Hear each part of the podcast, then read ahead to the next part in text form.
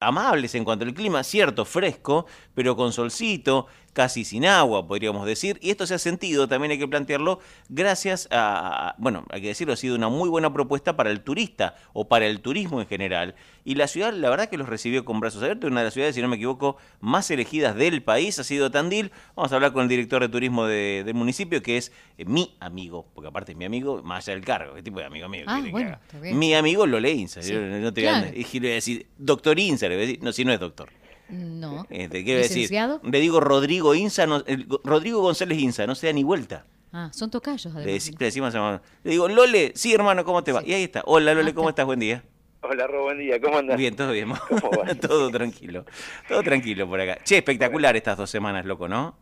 Sí, sí, bien, bien. Muy, la verdad que muy, muy contentos, este, tanto nosotros, este, desde la dirección, desde la, desde la secretaría, este, del desarrollo productivo, como los prestadores. Este, se vio mucha gente en la ciudad, este, así que desde el movimiento turístico, la verdad que conformes, pero también en este contexto contentos por, por el tema de los protocolos que se cumplieron, digamos. Entonces, eso yo creo que es lo, lo, lo más importante si tenemos que hacer este Claro. Este, un resumen de estas vacaciones justamente eso, porque eso nos da la posibilidad de, de, seguir demostrando, como se como pasó en el verano, este, de que la actividad turística es una actividad responsable que se puede continuar en este contexto lamentable que estamos teniendo de pandemia. ¿no? Sí, porque aparte, eh, a mí me pasó, yo pude viajar en algún momento estas vacaciones, incluso el fin de semana, y, y en realidad te manejas dentro de tu burbuja, o sea el tema es que estamos con algunas seguridades más. El tema de la vacunación, claramente, Lole coincidirá conmigo, ha sido fundamental en cualquier tipo de estrategia relacionada con el turismo, ¿no?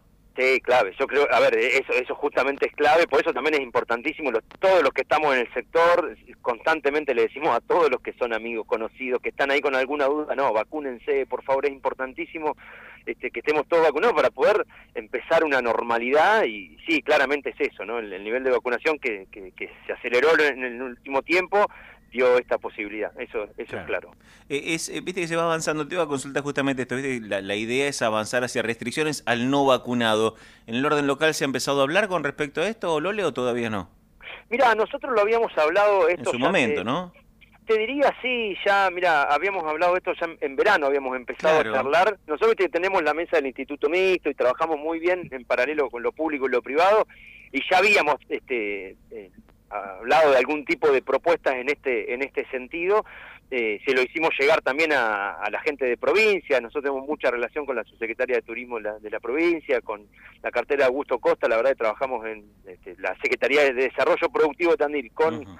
este el ministro se trabaja muy en, en, en, conjunto y también habíamos pasado algunas propuestas ahí así que este, la verdad que, que tomamos bien esta esta decisión. Yo creo yo la veo interesante me parece muy muy interesante que se pueda hacer esta línea porque genera esto, ¿no? Que la gente se vacune y si no, bueno, este, la gente que está vacunada que tenga la posibilidad de salir, que es la que sabemos que no va a contagiar y que no no, no se va a extender el virus. Sí, sí, claro, totalmente. Eh, sí, bueno, sí, eh, estaba mirando, esto se convierte en una charla de amigos más que una entrevista. estaba viendo el caso de este tipo, el, el, el, Córdoba, el de Córdoba que se fue a Perú, que trajo la variante Delta, lo, lo acaban de, de entubar al tipo. Bueno, se mandó sí. una macana tremenda, tipo, se negaba a vacunarse, viajó a Perú, volvió, no se aisló, contagió a 17 eh, y, y, él termina, él y su mujer, porque aparte me contaron que la mujer también se contagió mal, claro, la convivencia, la convivencia. Claro.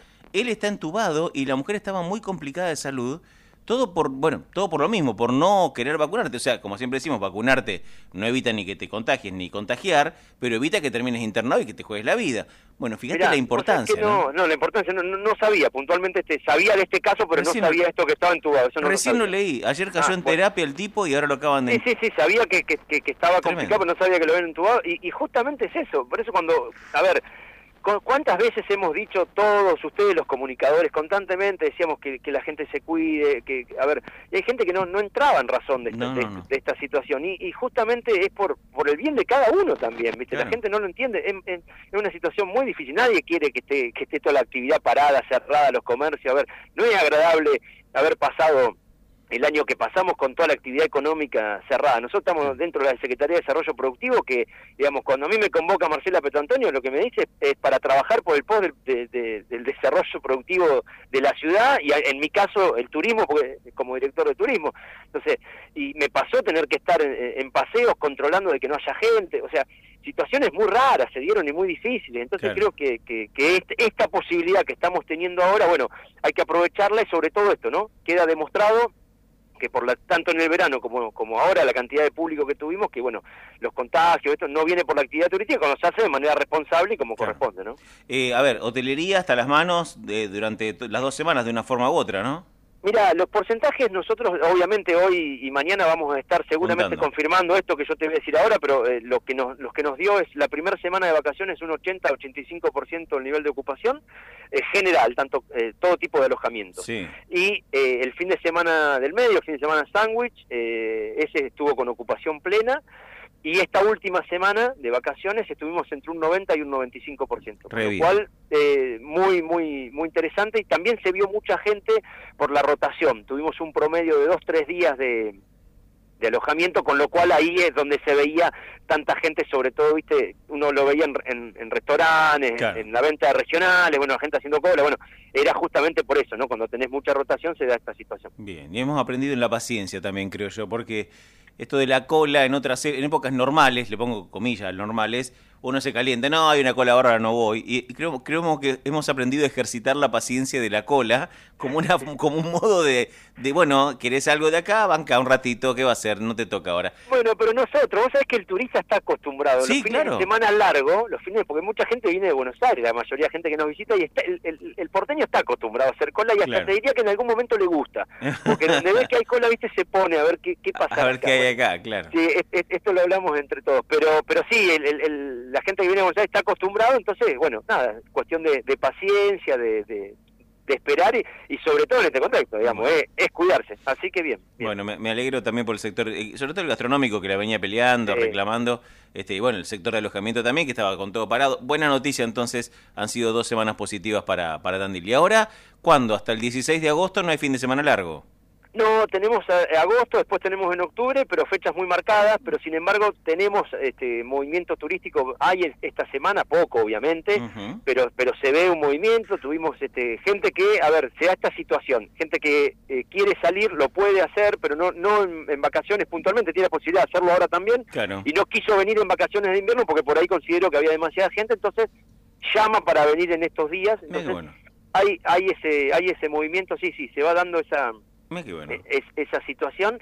Así que la verdad que de conformes y, a ver, y no, no, es casual que esto pase, esto hablamos también con, con, varios prestadores y decíamos esto, ¿no? Tandil tiene un montón de características que benefician, la cercanía con Buenos Aires es una, bueno, pero la calidad en, los prestadores, los servicios turísticos y el trabajo que se viene haciendo en conjunto desde hace muchísimos, muchísimos años, lo público y lo privado, que, que con el, gobierno del intendente Lung, y bueno, en el año 2003, este, cuando los privados le dijeron queremos un instituto mixto de turismo, bueno, dio la posibilidad y a partir de ahí se oficializó de alguna manera esto de trabajar en conjunto, digamos. Entonces, si uno ve en este recorrido, digamos, bueno, hace muchos años que se trabaja justamente para que se den estas situaciones, ¿no? Así que la verdad que todo muy conforme. Ahora hay que seguir trabajando para este, mantener esta situación y poder lograr un Tandil sustentable, bueno, así que ahí es, donde estamos apuntando ahora. Está bien. Ahora nos faltaría meter, mira cómo te tiro, mira cómo te tiro. Haría falta meter una cartelera fuerte de verano y de invierno, como hacen otras capitales, como hace Carlos Paz, capitales turísticas, ¿no? Carlos Paz, Mar del Plata,